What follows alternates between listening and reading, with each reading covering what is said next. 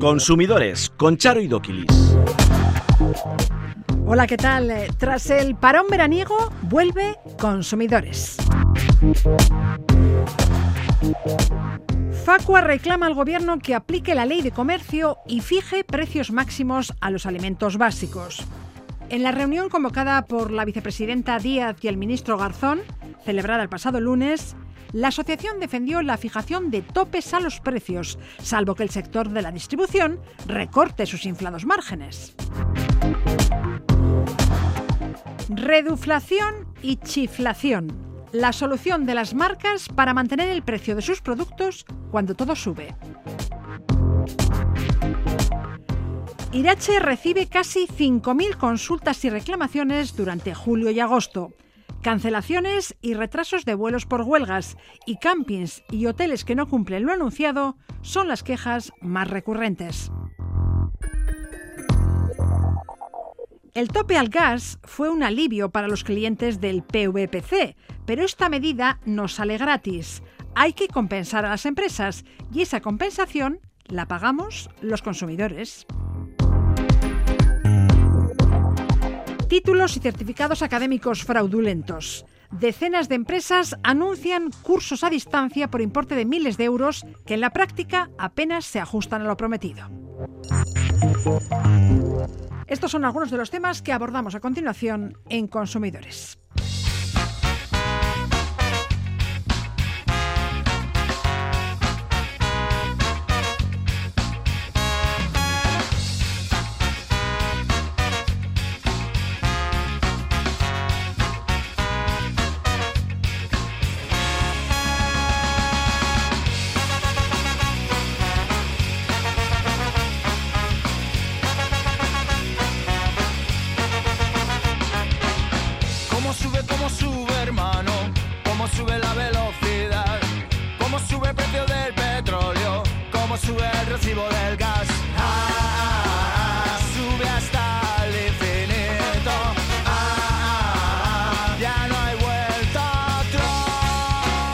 La inflación interanual se ha situado en agosto en el 10,3% en Euskadi, dos décimas menos que en julio. En Navarra ha llegado al 11, lo que supone un recorte de cuatro décimas. Como en el conjunto del Estado, la tasa se frena por primera vez desde abril y lo hace por el abaratamiento de los combustibles que ha propiciado que los precios del transporte se moderen cuatro puntos. Pero todo lo demás sigue subiendo. En especial la electricidad, que cuesta un 60% más que hace un año, y los alimentos, que han subido un 14%, el récord desde que se inició la serie histórica en 1994. Aquí destacan productos como la leche, que se ha encarecido un 26%, el aceite un 24% y los huevos un 22%. El pan, la carne de vacuno, las verduras y las patatas han subido un 15% y la fruta un 12%. Los consumidores somos plenamente conscientes de esa subida. Muchísimo, en todo, en todo. En azúcar, mira que llevo ahora, en la fruta sobre todo, los tomates, es terrible, lo caros que están. Y bueno, pues si ahora gasto eh, el último carro casi 200 euros, antes eran 100 o 100 y pico. O sea que es mucho, mucho. La leche, los huevos, todo ha subido. Y, joder, galletas, ma- todo lo que es magdalenas, galletas. Pues en todo en general. En la leche, en, en productos básicos en general. Pero muchísimo, muchísimo, hija. En todo, es que ha subido todo. Hasta las patatas fritas, todo. Gusanitos, todo. Me he ido a fijar los gusanitos y de una semana para otra 10, ven- 10 céntimos o 15 céntimos más alto. El pescado y la carne lo que más. Porque la legumbre, bueno, quieras que no, yo una persona sola tampoco gasto mucha. Pero el pescado y la carne ha subido una barbaridad. Sí, hombre, claro que ha subido. En el aceite, un de cosas. No me había fijado nunca en el precio de las cosas, ¿eh? Pues en todo, más que todo en el pan, en el pan y en todas las cosas. en los alimentos. Los básicos, pues los huevos, el, el pan también ha subido, las verduras, pues todos los, los alimentos principales. La fruta y verdura, eh, los huevos, el pollo. Cuando vas a hacer la compra, ¿qué es esto? ¿Que vamos a una joyería o qué pasa? Para proteger a las familias de la subida de precios, la vicepresidenta y ministra de Trabajo Yolanda Díaz ha propuesto limitar el precio de los alimentos básicos, una demanda compartida por Facua Consumidores en Acción. Rubén Sánchez, secretario general de Facua, ¿qué tal? Muy buenas. Rubén, pero esto se puede hacer. La Comisión Nacional de los Mercados y la Competencia advirtió la semana pasada de que cualquier acuerdo entre operadores para fijar precios máximos en algunos alimentos está prohibido por ley. Efectivamente, las empresas no pueden acordar fijar precios máximos, pero es que nadie, absolutamente nadie, ha dicho que las empresas acuerden nada. Es el gobierno, o al menos la vicepresidenta segunda, Yolanda Díaz, la que ha planteado la posibilidad de regular desde el gobierno los precios máximos. Da la sensación de que a veces la CNMC hace política y no cumple con el objetivo que le corresponde y que luego vemos a ministros del Partido Socialista mm, boicoteando sus propias leyes, porque tenemos una ley de comercio del año 96, una ley de Felipe González, hablando en plata que dice en su artículo 13 que los precios se pueden intervenir, los precios de los productos básicos en determinadas coyunturas, por determinados motivos. Estamos en el momento propicio, obligado, diría, para hacerlo. Con lo que una ministra de Unidas Podemos planteando aplicar una ley del Partido Socialista. Es así de simple y no hay más.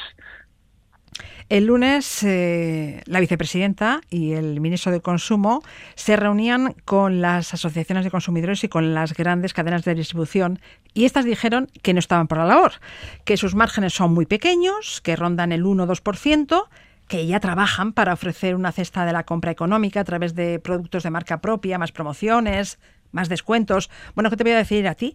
Si vosotros también estuvisteis en esa reunión. Sí, eh, a ver, es cierto que la imagen que pretenden proyectar las grandes multinacionales como Carrefour, Alcampo eh, y otras empresas de, nuestro país es que son las hermanitas de la caridad, sociedad anónima. Pero la cuestión es que no nos lo creemos. Tenemos la sensación de que ganan mucho, de que están ganando demasiado. Y hay datos que dicen que están subiendo demasiado también los precios de los productos. Están buscando aumentar márgenes de beneficio. Si es que en la reunión llegaron a decir que ya habían hecho suficientes esfuerzos durante el confinamiento, cuando durante el confinamiento todos sabemos que subieron los precios para ganar más dinero, a consumidores cautivos, a consumidores que salían a la calle rápido a comprar y se volvían, que no comparaban precios. Eh, ante esa situación y ante ese mensaje que, que, realmente es un insulto a la inteligencia de cualquiera por parte de estas grandes empresas, la reacción tiene que ser la que estamos reclamando nosotros, que el gobierno intervenga precios, que elija una serie de productos básicos que pueden ser 20, pueden ser 40 o 200, y les ponga un tope al precio al consumidor o ponga un tope a los márgenes de beneficio que pueden tener las empresas de distribución o, los fabricantes o los dos.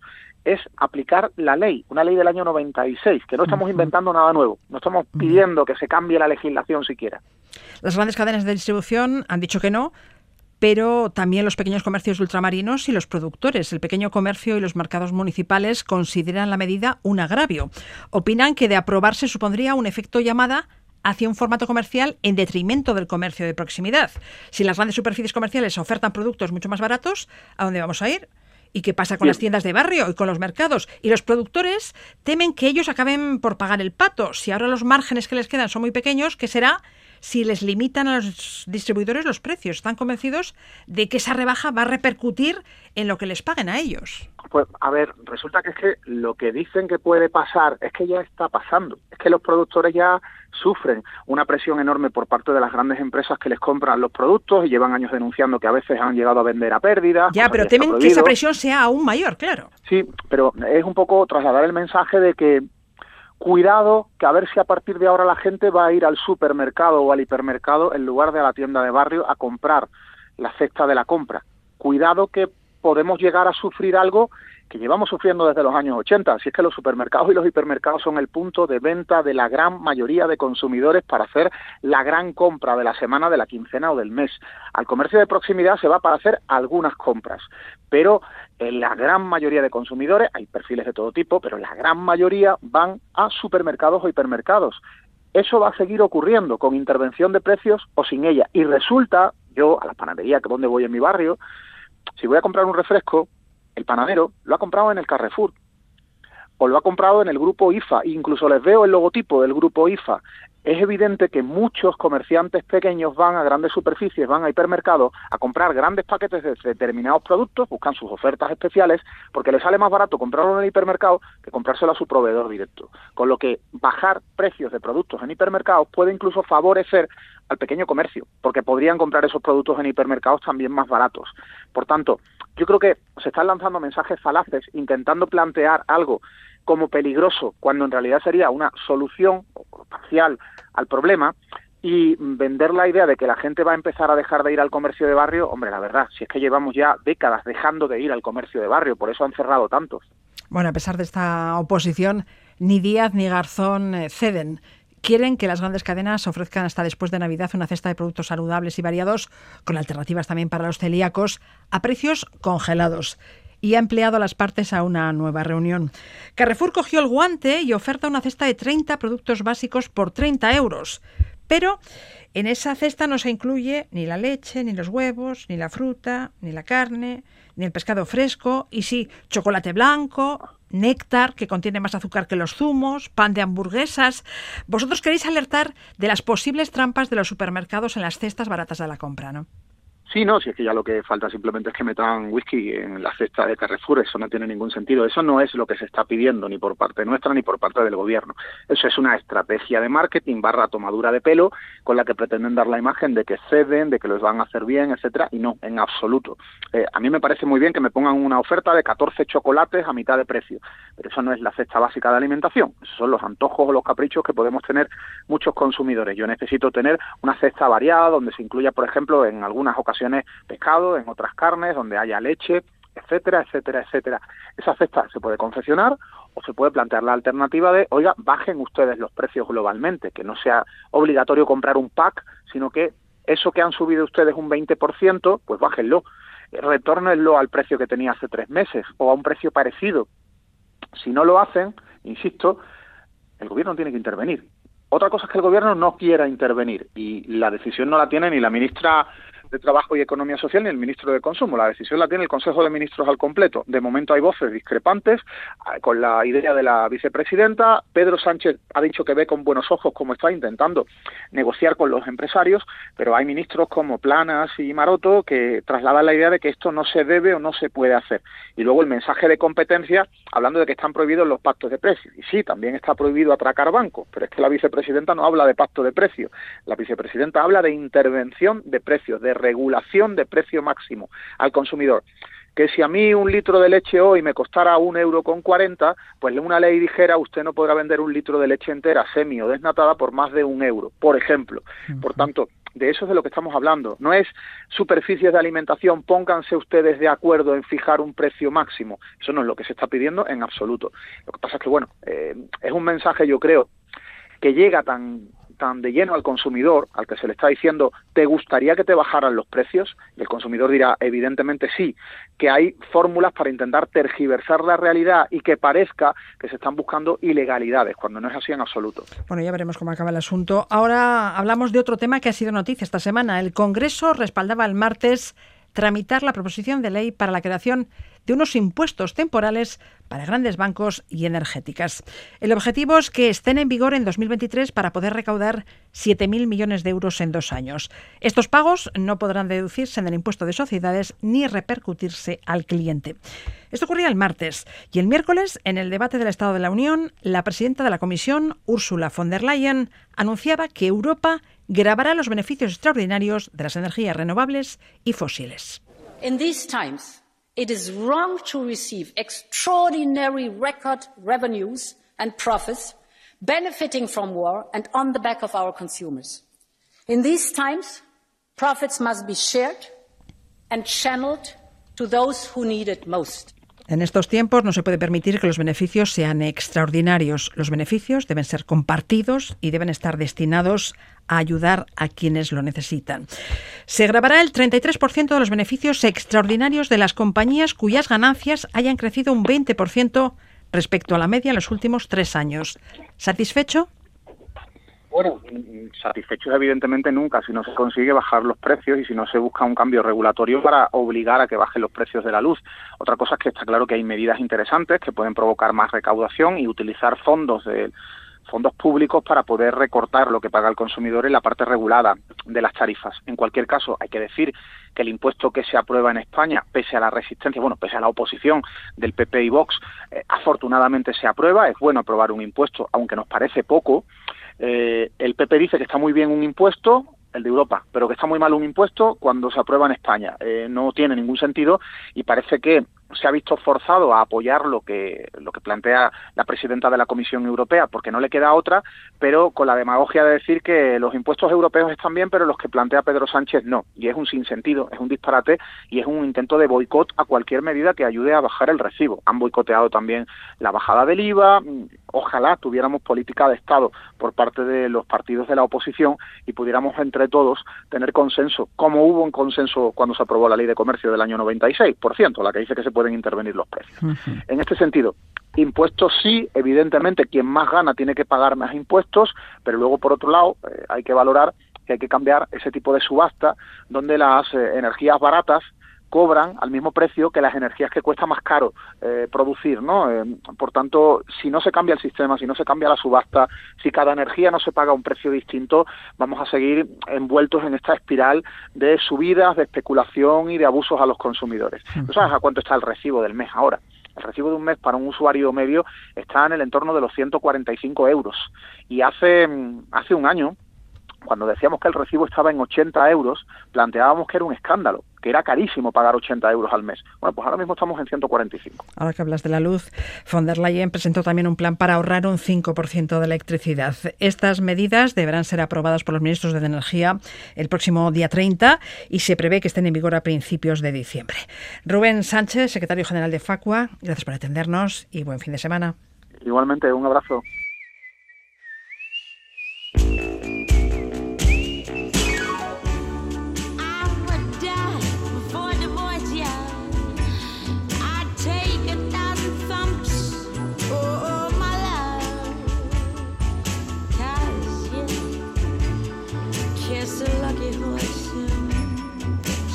sitting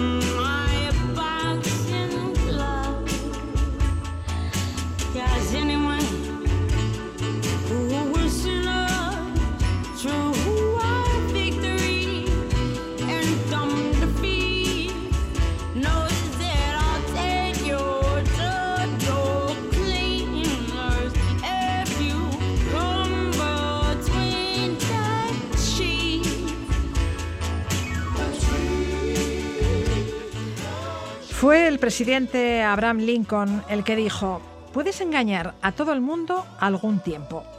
Puedes engañar a algunos todo el tiempo, pero no puedes engañar a todo el mundo todo el tiempo. En junio, la OCU denunciaba a Pastas Gallo, Danone, Pescanova, Colacao, Tulipán y Campo Frío ante la Comisión Nacional de los Mercados y la Competencia por practicar la reduflación, ofrecer menos cantidad cobrando lo mismo. Tú miras el precio y piensas, mira, este producto no ha subido, pero en realidad sí ha subido, porque ese producto pesa menos. Eduardo Irastorza, profesor de OBS Business School, bienvenido. Un placer estar con vosotros. Eduardo, según un estudio que ha realizado recientemente esa organización, la OCU, al menos un 7% de los productos de la cesta de la compra se ha visto afectado por la reduflación. Una subida de precios que, como decíamos, en la mayoría de los casos es imperceptible para los consumidores. Sí, es imperceptible hasta que se hace perceptible y es denunciada, lo cual supone una gran amenaza para las marcas que siguen esta mala praxis. Está muy extendida, lo vemos en muchos sectores, desde la moda hasta la cosmética, pasando lógicamente por la alimentación, el calzado, etcétera, y cada vez son más las que lo llevan, los que lo llevan a cabo. Las marcas se escudan en los incrementos de los costes y la imposibilidad de subir precios al maltrecho consumidor, pero el fenómeno podría estar escondiendo una inflación general mucho mayor. Efectivamente, está escondiendo una inflación mucho mayor y he de romper una lanza también por las marcas, en el sentido de que, lógicamente, tienen que asumir que no pueden ofrecer lo mismo al mismo precio eh, en una situación de inflación. Lo que no tiene disculpa es que no se lo comuniquen a sus consumidores. La transparencia debe de ser su norma.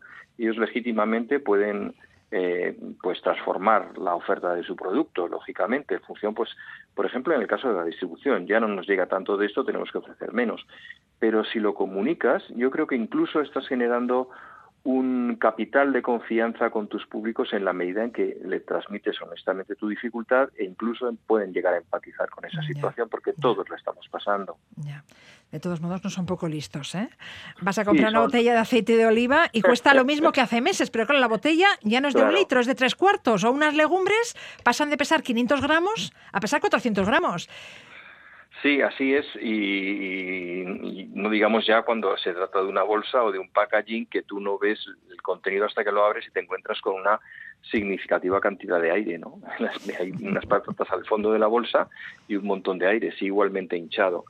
Eh, efectivamente, no es una actitud muy ética y al margen de su legalidad o no, hemos de tener en cuenta un hecho muy significativo que ha determinado pues en gran parte la pandemia. Y es que nos hemos familiarizado mucho con los medios online, con las redes sociales. Y hoy en día una trampa ya, como tú decías al principio, no se puede sostener por mucho tiempo porque los eh, usuarios insatisfechos pues lo denuncian en las redes sociales y eso se, se convierte en algo imparable que en muy poco tiempo afecta gravemente a la marca. Y no es cosa de ahora, ¿eh? es una práctica que se viene dando desde hace años. Sí, la, la, verdad es que esta marca es tan antigua como la humanidad en la medida en que las marcas surgieron precisamente para decir esto que está marcado tienen una garantía. Las marcas eran el factor de garantía. Si ahora son las marcas las que nos engañan, pues imagínate a dónde podemos llegar. Pero efectivamente así Pero bueno, nos engañan porque nos fijamos en el precio del producto, pero no en el precio por kilo o por litro. Efectivamente. Fíjate ahora cuando compramos, por ejemplo, la fruta. Antes lo metías en tu bolsa, ponías el peso y te salía la cantidad. Ahora dice, no, no se moleste, ya llegará usted al, a la cinta y cuando tenga que pagar le decimos cuánto es. Bueno, pues no te vas a poner a discutir mientras eh, tienes una cola de 10 personas detrás deseando también que les cobren. ¿no? Es una situación compleja, muy compleja. Como decíamos, se mantienen los precios, pero en realidad es una subida de precios efectiva que aunque no se recoge en la estadística general, sí que afecta al bolsillo de los consumidores. Y otra práctica que se ha extendido entre los fabricantes es la chipflación. ¿En qué consiste la chipflación? pues la chipflación viene la palabra chip de barato en inglés eh, pues en realidad es que lo que he hecho es cambiarte los ingredientes del producto que tú estás consumiendo. Imagínate que te compras una camisa 100% algodón hasta ahora de una determinada marca, siempre eh, te, ofrecían ese 100% de algodón y de repente ha cambiado su mezcla. O un determinado alimento que ha cambiado un componente, un ingrediente. Lógicamente eso les cuesta menos dinero y por lo tanto... Eh, pues eh, también es una praxis inadecuada, inconveniente, porque estás engañando a tus públicos, les estás ofreciendo algo que ya no es lo que era antes. Claro, abaratan los ingredientes o los materiales con los que se elaboran los productos, ya, ya. Luego, el producto es de peor calidad. El producto es de peor calidad y no lo descubres hasta que mm, pues ha pasado un tiempo y, y has empezado a usarlo o a consumirlo. Quienes más perdemos somos los consumidores, que recibimos menos por el mismo precio o un peor producto. Pero los consumidores no somos los únicos que resultamos perjudicados. En realidad, las empresas que adoptan estas conductas tarde o temprano son pilladas. Claro, esto es un poco una estrategia de pan para hoy y hambre para mañana. A lo mejor salgo la cuenta de resultados de este ejercicio, pero el daño que estoy haciendo a la credibilidad de mi marca es muy difícil de superar. Y yo creo que cuando las cosas vengan bien dadas, dentro de muchos meses, pero cuando vengan bien dadas, pues los consumidores van a elegir aquellas marcas, continuar con aquellas marcas que no les han engañado en los tiempos difíciles.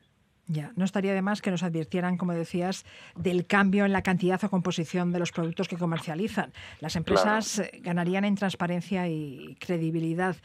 Hasta entonces habrá que fijarse en el precio por kilo o por litro de los productos. Se indica, pero aparece en pequeñito a la derecha del precio, ¿verdad? Sí, sí, aparece en pequeñito a la derecha del precio o tú puedes tener una partida de, imagínate, bolsas de un determinado producto que se hace con determinados ingredientes eh, y ya incluye una producción posterior con otros, eh, con otros ingredientes, ¿no? Es, es un tema complicado. Yo creo que aquí hay una oportunidad tanto para las organizaciones de consumidores y usuarios como para las muchas eh, aplicaciones que nos pueden asistir y nos informan, igual que sabemos dónde está la gasolina más barata de forma inmediata a través de una aplicación, pues los puntos de venta pueden informar a sus usuarios de estas, eh, estas circunstancias. Yo creo que quien conquiste el territorio de la transparencia, la proximidad y la comunicación tiene muchas posibilidades de conseguir la confianza y la lealtad de los clientes. Y es una oportunidad para marcas, distribuidores y asociaciones de consumidores. Eduardo Torza, profesor de OBS Business School, gracias.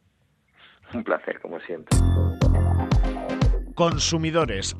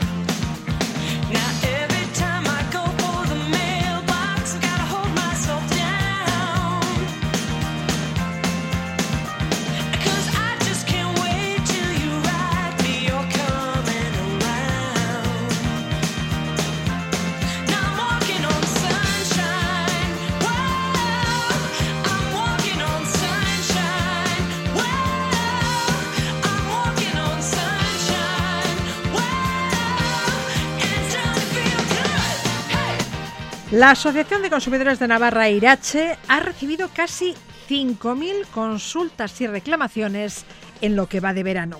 Entre las quejas más recurrentes se hallan los retrasos y cancelaciones de vuelos, problemas con alojamiento o cobros inesperados por el coche de alquiler. Nos ofrece más detalles Susana Rizkun, la codirectora de Irache. Susana, ¿qué tal? Hola, muy buenas, Charo. Bueno, estos meses coger un avión y llegar al destino vacacional en la fecha y a la hora concertada ha sido una quimera para muchos. A los problemas que se producen todos los veranos este año se han sumado los que han provocado las huelgas de algunas compañías aéreas, ¿eh? Así es, no hay derecho. Estamos hablando de época de verano, época de descanso. Y anda que oímos que va a haber una huelga de una compañía, de otra, compañías aéreas.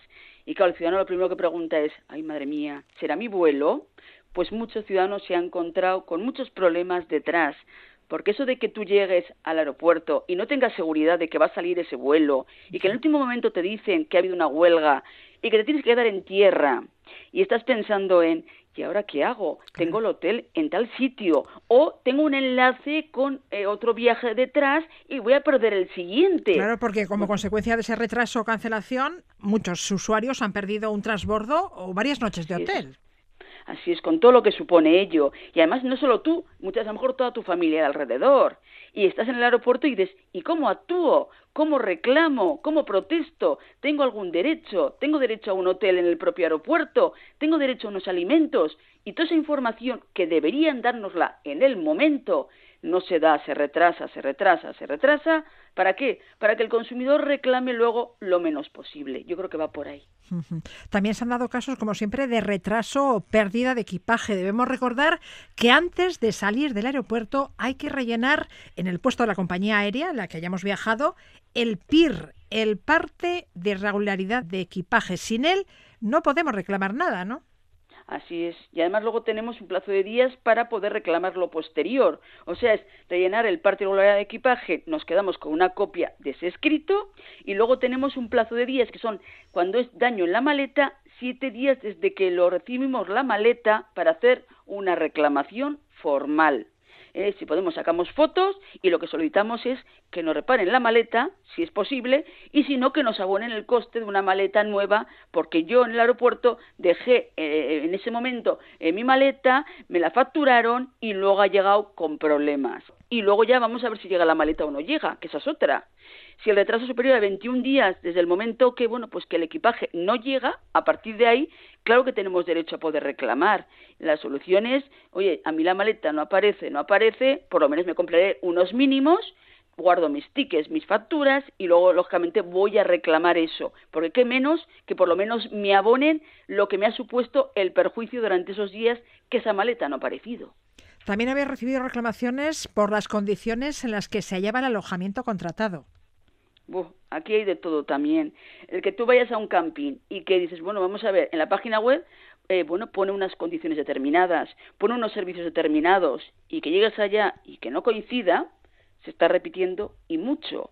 Encontrarte que te dicen, la playa a 100 metros, que va, luego kilómetros para llegar a la playa o que hay una conexión permanente de autobús y luego solo había cada dos horas. No es permanente, señores. Pongan ustedes las cosas claras. Cada dos horas va a tener usted un autobús que le va a llevar hasta la playa. Ah, pues lo tomo o lo dejo. O en hotel, lo mismo. Hoteles que no están nada limpios, nada higiénicos. Lo ha dicho muchos ciudadanos. Plataformas en las que te informan un apartamento maravilloso y luego llega el momento, bueno, pues no coincide o, lo, está muy sucio y te quieren cobrar porque dice que el apartamento lo has dejado tú sucio y dices, pero, ¿qué, pero ¿de qué estamos hablando? Y también había recogido muchas quejas eh, sobre el mal funcionamiento del aire acondicionado. En este verano tan cálido, el aire acondicionado ha sido más necesario que nunca y si este no funciona, pues estamos aviados. Y si tú tienes un hotel con aire acondicionado, tiene que tenerlo. Es que se ha estropeado. Bueno, pues tiene que tener ustedes un mantenimiento de quien sea para repararlo urgente, porque yo estoy pagando por un hotel con unas prestaciones determinadas. Y así como usted eh, me tiene que poner, eh, lógicamente, ese aire acondicionado, yo también tengo obligación de pagar, ¿vale? Pero si usted no me da un servicio que me corresponde, yo tampoco tengo por qué abonar la habitación a X dinero porque me falta una prestación importante. Entonces, aquí no hay derecho en estas cosas. El hotel tiene que tener un buen servicio de mantenimiento y si falla, que todo el mundo entendemos que puede fallar, tienen que repararlo urgente para que el consumidor esté contento porque el cliente está pagando por una serie de servicios que no se los prestan. Y muchos de vuestros socios han tenido también problemas con el coche que han alquilado. La mayor parte de ellos porque les han cobrado supuestos daños del vehículo. Cobro que han descubierto semanas después, cuando les han pasado el cargo de la tarjeta de crédito es que esto es el colmo ya. Vamos a ver, tú vas a alquilar una, eh, un coche, ¿vale? ¿Qué pasa? Que tenemos que tener pruebas de todo. Yo siempre he dicho lo mismo. Yo alquilo un coche, voy a mirar qué papel tengo que firmar, cuidado, porque suelen poner que el coche está en perfectas condiciones. Entonces, tengo que empezar a revisar el coche antes de firmarlo, porque como tenga algún golpecito, a lo mejor me encuentro que me lo quieren cargar luego a mí, porque eso está pasando. Solía recomendar que le hagamos fotos al vehículo al recibirlo y al entregarlo, y así no hay dudas. Así es, las dos veces. O sea, es que es la única manera. Y que si te ponen que tiene que tener un depósito de tanto, lleno, por ejemplo, sacar una foto para que se demuestre que está lleno. Porque es que si no, a lo mejor te dicen que la has dejado en la mitad. ¿Y cómo demuestras lo contrario? ¿Y qué pasa? Como tienen tu tarjeta, pues te cobran, te cobran dinero y luego a ver cómo reclamas todo eso. Y más cuando estás hablando, pues yo qué sé, viajes a Baleares, a Canarias, claro, has llegado a tu destino y ahora cómo reclamo todo eso. Y es tu palabra contra la suya, claro. Así Si no hay pruebas, ya estamos la de siempre. Te dirán, bueno, reclámemelo usted si quiere judicialmente. ¿Tú crees que merece la pena 300, 400 euros o 500 euros una demanda de juzgado cuando no tengo pruebas? Complicado. Y durante este verano han sido varios los jubilados que se han acercado hasta vuestras oficinas para preguntar qué deben hacer si quieren devolver un colchón que les han vendido durante una excursión. Sí, eh, ya lo hemos comentado en más de una ocasión. Las empresas invitan a las personas mayores a un viaje en el que les regalan aceite o vino y donde también les persuaden para que compren un colchón o cualquier otro tipo de producto para el hogar, la higiene o la salud. Bienes que no son baratos y que superan los mil euros en muchos casos. Así es. Y que muchas son con una excursioncita, que cuando estás de vacaciones te dicen, te voy a mandar una excursioncita en un barco, eh, le va a costar a usted muy poco dinero, bueno, pues te cobran unas cantidades mínimas y a partir de ahí van buscando a todos los jubilados que encuentran y les empiezan a vender maravillas que tienen ellos ahí y bueno, y el ciudadano dices, ¿y por qué he caído? Pues porque el vecino de al lado también, el otro, el otro, el otro, nos cuentan maravillas, en el momento lo piensas y dices, oye, pues me puede venir muy bien, tengo un colchón muy viejo o un aparato determinado para X cosas, pero llegado a tu destino, cuando llegas aquí, dices, ¿y qué estoy firmando? ¿Y qué he aceptado? Bueno, pues hemos tenido un montón de ciudadanos de jubilados que nos hemos, hemos tenido que hacer la reclamación formal para solicitar la anulación, porque gracias a Dios estábamos todavía en el plazo de los 14 días, porque ese colchón no había llegado todavía a su destino. Y la ley dice que cuando tú compras fuera de establecimiento comercial, tienes 14 días para poder desistir de la compra siempre desde el momento que te ha llegado el producto a casa. Y por escrito, cuidado, ¿eh? Porque claro, tú estás jubilado, muchos de ellos llamaban para decir, lo quiero anular, no me interesa, no me interesa. Y la alargaban, no se preocupe, que iremos a, que vamos a llevarle el colchón, pero ya eh, volveremos para atrás el colchón, que, que no va a tener usted que pagar nada, con financiación, cuidado, porque hemos anulado todo ello, pero gracias a que estábamos en el plazo y no ha sido tan complicado. Pero estos viajes tan baratos, tan baratos, suele haber en general detrás la posibilidad de este tipo de compras, este tipo de ventas, con lo que cuidado con todo lo que hagamos. Bueno, pero ya lo saben, si se arrepienten de la compra tienen 14 días para echarse atrás sin dar explicaciones. Así es. Son consejos que nos ofrece y nos seguirá ofreciendo durante todo este curso Susana Ariz con la directora adjunta de la Asociación de Consumidores de Navarra, Irache. Susana, mil gracias. De nada. Hasta luego. Up in the morning and out to school. The teacher is teaching the golden rule. American history and practical math. You study them hard and hoping to pass. Working your fingers right down to the bone.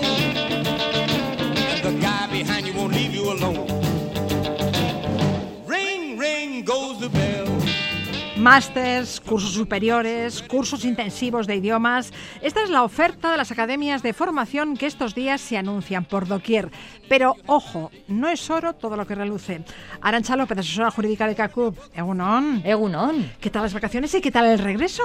Bueno, pues las vacaciones ya prácticamente olvidadas porque la realidad nos pone con los pies en el suelo rápidamente ya. Y la vuelta de vacaciones, pues bueno, pues de aquella manera. Seguramente alguno de ustedes eh, habrá tenido alguna sorpresa desagradable, porque no va a ser nunca agradable para nuestro bolsillo, con el tema de las facturas de la luz, que menuda novedad, ¿verdad? Que parece que llevamos 10 años con el dichoso tema de las facturas de la luz. Bueno, pues en este caso seguimos con ello.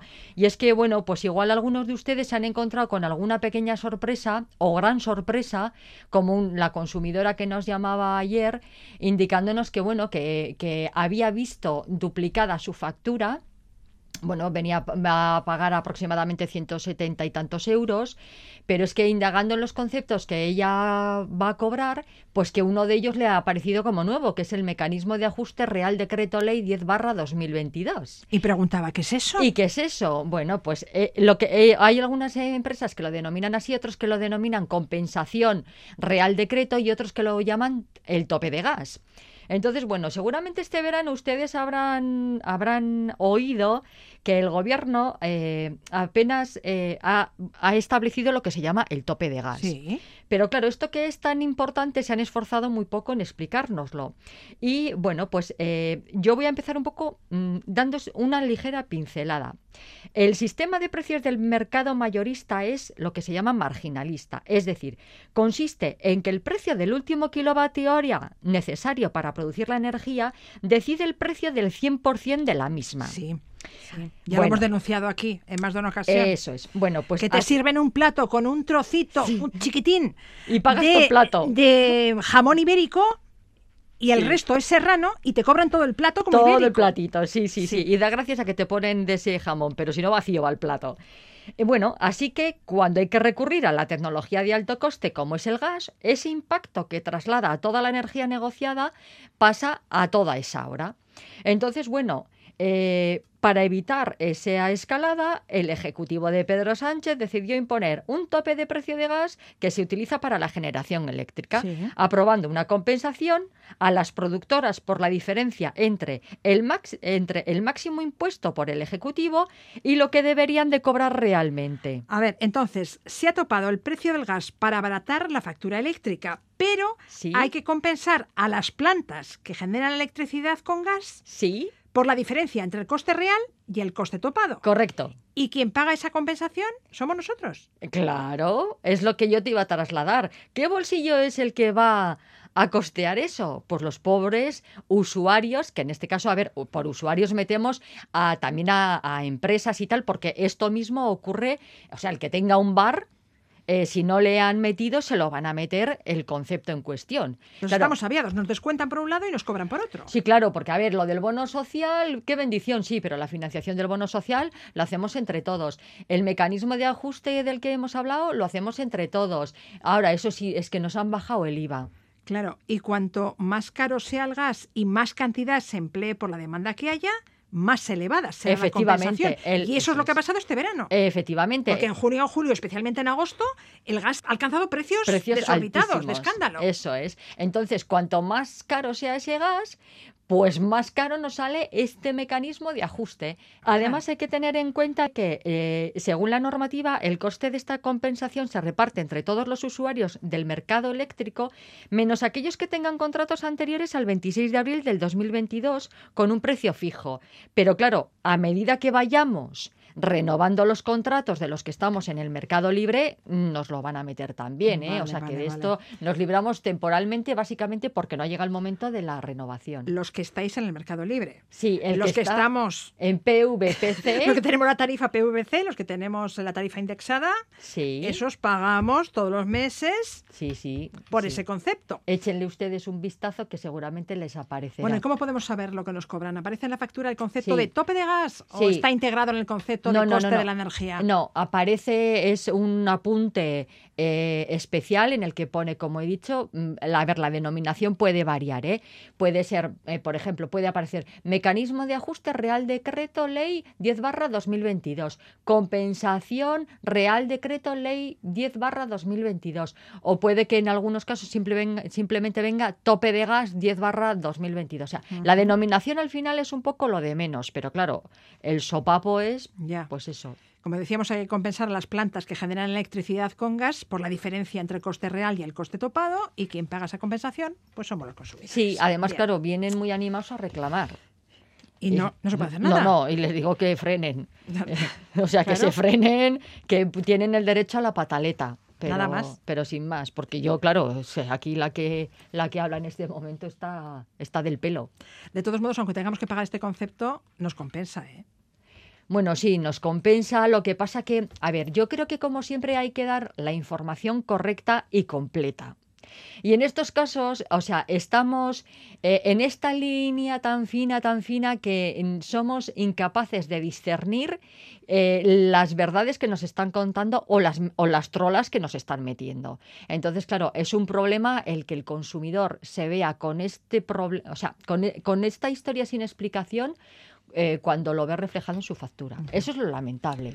Bueno, hablemos ahora de los cursos de formación de todo tipo que proliferan estos días. Muchos se matriculan en estos cursos con la intención de conseguir un puesto de trabajo, un puesto garantizado según la publicidad del curso. Sin embargo, el contrato solo habla de un servicio de enseñanza. Sí. Esto es una estafa.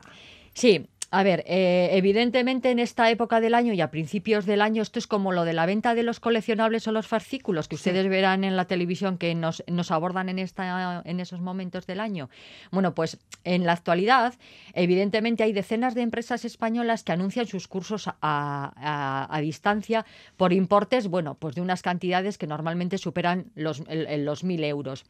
Eh, en estas prácticas, ¿qué ocurre? Bueno, pues que es un tema muy goloso porque hay mucha gente que está en búsqueda de empleo, hay gente que está en búsqueda de nuevas metas, hay gente que termina sus estudios y quiere volcarse pues en, en seguir ampliando eh, estos conocimientos. Eso se sirven para Sí, engañarnos. sí, claro. de eso se sirven porque, bueno, a través de la página web nos venden una serie de bondades, de que, bueno, el, eh, a nivel profesional tienen lo mejor de lo mejor, mm, eh, tienes tutoriales, vamos, a cualquier hora del día, 365 días, eh, eh, la documentación que te llega a casa es clara, no clarísima, bueno, poco más o menos que es inmejorable y que, vamos, nos olvidemos todos de lo presencial. Bueno, me comentabas que algunas de estas empresas te hacen entender que es un curso presencial con seguimiento y servicio de tutoría y a la hora de la verdad solo es un curso online. Sí. O puede pasar que te prometan clases online donde poder interactuar con el profesor y a la hora de la verdad interacción hay poca porque las clases están grabadas. Sí. Otras veces garantizan prácticas en las mejores empresas, prácticas que muchas veces No no, se tienen dan. lugar. Y otra cuestión delicada es el carácter oficial o no de los de títulos. obtenidos. Eso es. Entonces, con todo esto, hacemos pues un cóctel. Eh, claro, ¿qué ocurre? Cuando hablamos de, de cursos a distancia, claro, en circunstancias eh, nos sería muy útil lo de los 14 días de desestimiento. Pero claro, ¿qué ocurre? Que en la mayoría de las ocasiones no nos damos cuenta de que esto es una tomadura de pelo hasta que el curso no empieza ya, a organizarse. Y claro, pueden haber transcurrido estos 14 días de desestimiento y por lo tanto estar metido en todo el berenjenal. Entonces, si hemos contratado el curso a través de Internet o fuera de la academia, tenemos 14 días desde Para que desistir. recibimos el material para echarnos atrás. Claro, eso es. Pero claro, si pasan Esos 14 días, adiós. adiós. Eh, de la misma manera que, por ejemplo, bueno, si empezamos la andadura de la, mm, con, con la academia, con el curso, y vemos que se incumplen los contratos, si, por ejemplo, junto con el contrato de enseñanza va un contrato vinculado de financiación, en este caso podríamos eh, rescindir el contrato con la academia y asimismo comunicar los hechos y el, el incumplimiento de contrato a la entidad financiera e intentar paralizar y posteriormente anular o cancelar el contrato de financiación. El problema viene cuando son cursos que nosotros tenemos que pagar mm, de golpe y porrazo, es decir, a través de transferencia o tal, porque si hemos pagado el curso completo, es muy probable que si la academia no se aviene a llegar a un acuerdo, nos veamos abocados a los tribunales. Entonces, claro, eso siempre es desagradable. Estamos hablando de importes de dinero que, claro, si estamos por debajo de los 2.000 euros no necesitamos ni abogado ni procurador, pero superando esa cuantía sí que lo necesitamos. Ya, ya, ya, ya. Entonces, y claro, o por ejemplo, imaginemos el caso de que eh, de repente la academia desaparece que no es ni el primer ni el último caso.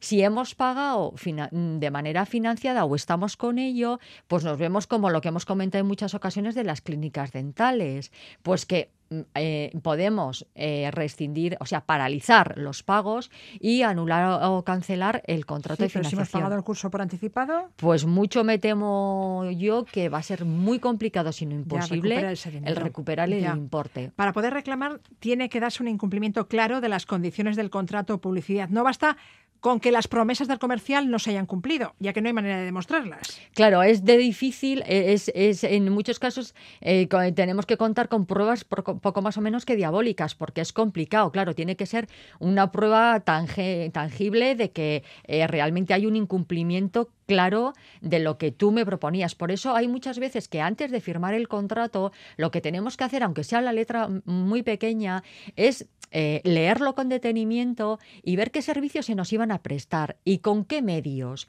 Porque luego, si tenemos ese contrato firmado en lo que se describen muy bien los, los servicios y vemos, como tú comentabas, pues que las clases están grabadas o que, mm, bueno, pues tiene que haber eh, tutorías a determinadas horas y no las hay.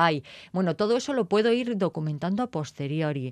Pero claro, importante, pues conservar todos los justificantes, contratos, mm, em, pagos, etcétera. Notificar de manera fehaciente la resolución del contrato por incumplimiento porque no han cumplido determinadas cosas. Si hemos financiado el curso, por favor, los contratos a buen recaudo, el contrato de financiación. Em, bueno, pues el, el paso final sería pues presentar una reclamación a la academia y en caso de que no podamos resolverlo, bueno, pues a ver si en un procedimiento judicial tiene cierta viabilidad para poderlo hacer. Claro, desconfíen absolutamente si nos encontramos con que nos están exigiendo el pago sin firmar absolutamente nada. O sea, eh, de eso hay que olvidarnos. ¿Por qué? Pues porque si estam- empezamos a entregar dinero sin saber lo que vamos tan siquiera a firmar o a contratar, ya estamos, vamos, eh, incurriendo en, en- en- en la- más sol- absoluta dejadez. Entonces, eso hay que evitarlo. Por lo que pudiera pasar, recopilen y tengan a mano toda la documentación. Cualquier tipo de publicidad, el contrato, los recibos, las facturas. Arancha López, asesora jurídica de la Asociación Vasca de Consumidores y Usuarios. Millasker. Gracias, Milesker, Agur.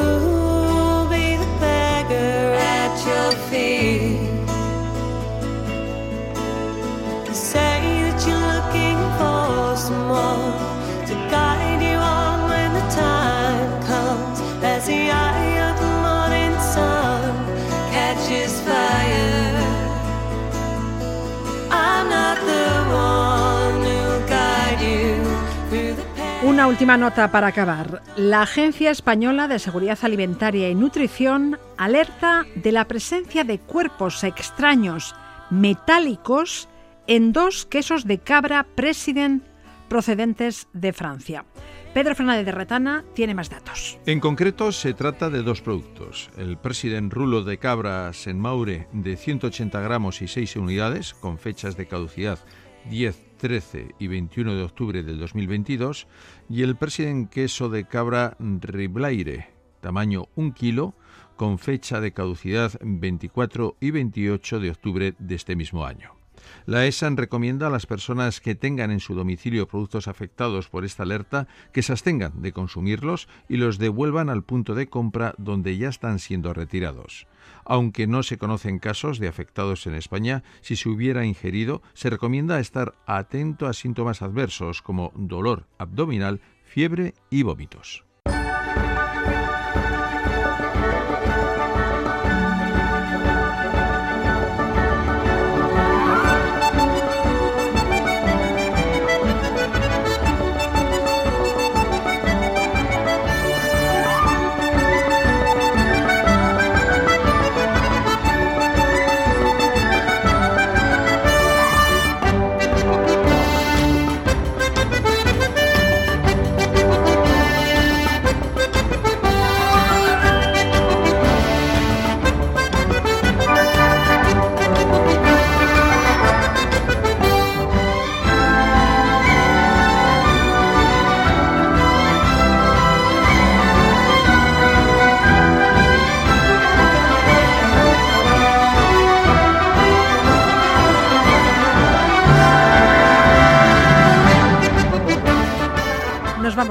Gracias por la atención que nos han dispensado.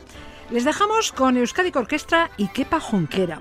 La Sinfónica inicia el jueves su temporada de abono en la capital alavesa y Junquera es el protagonista de Verpistu, documental de Fermín Ayo que se presenta en el Festival de Cine de Donostia y que reivindica el inmenso legado musical del triquitrilari vizcaíno y retrata el duro proceso de recuperación en el que sigue inmerso tras sufrir un ictus en 2018. La Torre Arte, ondo izan.